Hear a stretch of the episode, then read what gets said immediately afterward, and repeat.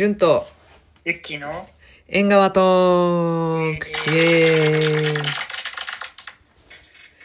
はい皆さんこんにちは。こんにちは。この番組では学生時代から10年来の盟友であるユッキーと私純が日頃気づいたことや気になったことをマイルドな関西弁でのんびり語り合う番組です。はい。と今回は、えー私が私純の方があのー文化遺産国際協力コンソーシアムっていうはい。ところが主催している研究会にウェビナーに参加してきたのでその時の話をちょっとメインでやっていけたらなと思っています。はい。お願いします。とまずこのこんこのウェビナーっていうのは何を議題にしてやってるかっていうと文化遺産と SDGs を主題とする研究会はい。だそうで SDGs。そうそうはい今流行りの今流行りですね。うん なんか。そうそうそうなんか環境問題とかあとは文化遺産とかはい。そういったところをこううまく活かしながら、えー持続的活用を行っていきましょうそういうコミュニティとか観光業を、えー盛り上げていきましょうみたいな、そういう会だそうです。はい。で今回はあのーまあなんかメインの講師っていうかそういう発表する人が3人いらっしゃってはい。1人がラオスから、えっと、ウェブで参加してる人ではい。もう1人がカンボジアからはい。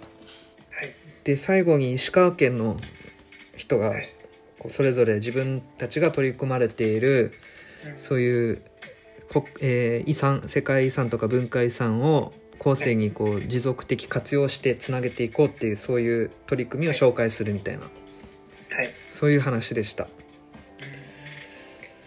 まあうん、活用。うん。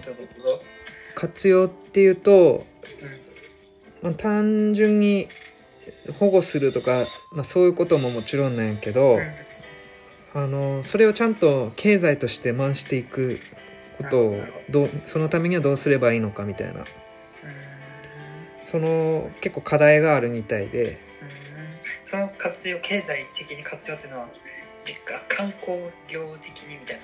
うん、まあやっぱり遺産って言ったらそうやね。文化遺産とかはあのそういう観光が大事になってくるけどあとは石川県の人は自然里山いやいやいや違う里山みたいななんか何？里山。里山ってあるやん。里山ね。うんはいはい。うん。里海とか里山をこう生かしていきたいみたいな。里山って人が住んでるところ？うんうん。あの昔の要は原生林っていうか原生林ね。なるほどなるほ昔から自然にこうなんて生態系がしっかり残された森とか林とか海とか。なるほどなるほど。うそれをこうその中に人が共存できるようにするにはどうすればいいかみたいな、えー、すごいな。ううん。まあ、そういう話がありました。なんかその一人だけあの石川県の方はすごい日本のことについてなんでちょっと他の二人とはまた感じが違うのかなと。そうやね。あとこのウェビナーは対象としてはどういう人を対象にしてたのか？ああのさこれ個人的にちょっと手応えが薄かった理由の一つとしてあんまり その一般人の発言する機会とかなかったんよね。出てる人たちの会話がもう8割9割っていう感じだったから。出る人たちっていうと 3, 三人？うん3人の。あーじゃあパンディスパネルディスカッションみたいな？そうそうそう。それを、まあ、見てるっていうそういう感じ、まあーなるほどね。あ、でも結構勉強になったのは確かにあって、えー、うん。まあ、順番に話していくとうん。あのラオスの人は、えーチャンタソン・インタボンさんっていう人で。はい。難いしい名前やな。でもなんかすごい優秀な人みたい。なんか政府からも表彰され日本政府からも表彰されてる人らしくて。うんで何してはるかって言ったらそのラオスにいる少数民族の人たちが作ってる衣装とかうん。えっと、そういう、うん、ファッションみたいな服装とかの伝統工芸品を、うん。えっと、すごいその価値を広めてうん。女性たちの、えー収入というか地位を向上させようみたいなうんそういう活動をされてる人みたいです。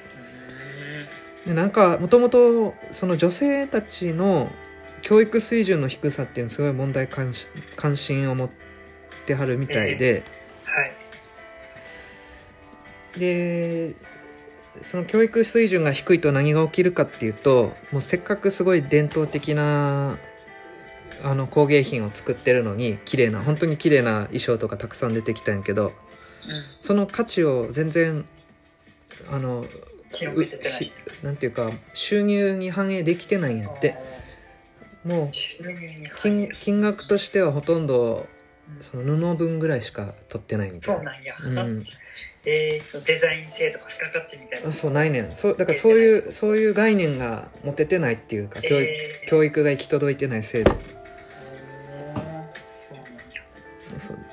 それをこう学校とかを作ってうん。うんあの女性の人たちにも算数とか数学とか教えたりしてうん。ちゃんとビジネスとしてあの認めてもらえるように活動してるみたいな。あとはもう一つはやっぱり女性の地位が結構まだ男女格差があるみたいでその衣装そので伝統工芸としての衣装は、まあ、女性の仕事やっていうことで結構軽んじられてるうんところがあるんやって、男性たちの間で。そう。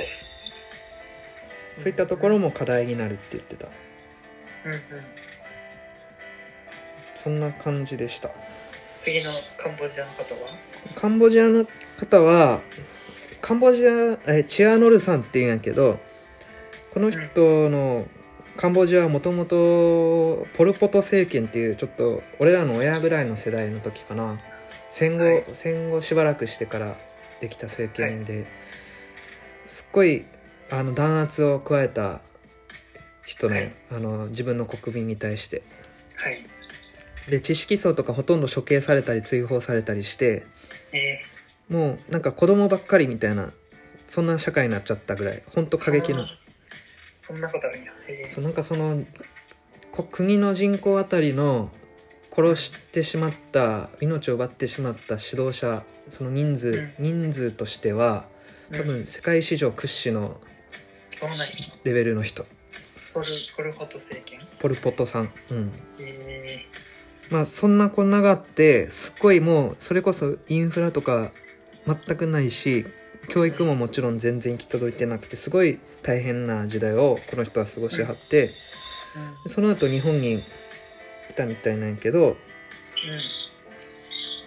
その時の話あんまされてへんかったな。でもそのカンボジアに戻ってすごい教育の再普及みたいな取り組んではってうん。うんほとんど現状小学校とか中学校の進学者が1割以下なんやって。うん？小学生小学校の間に中中退しちゃったりしてはい。中学校に進学する人が1割。1割、うん。はい。そう。えー、すごい。そんな。それぐらい深刻らしい。なんかまああの発展途上国のザって感じザ発展途上国って感じうの。うん。ん多分トップクラスに大変なことになってると思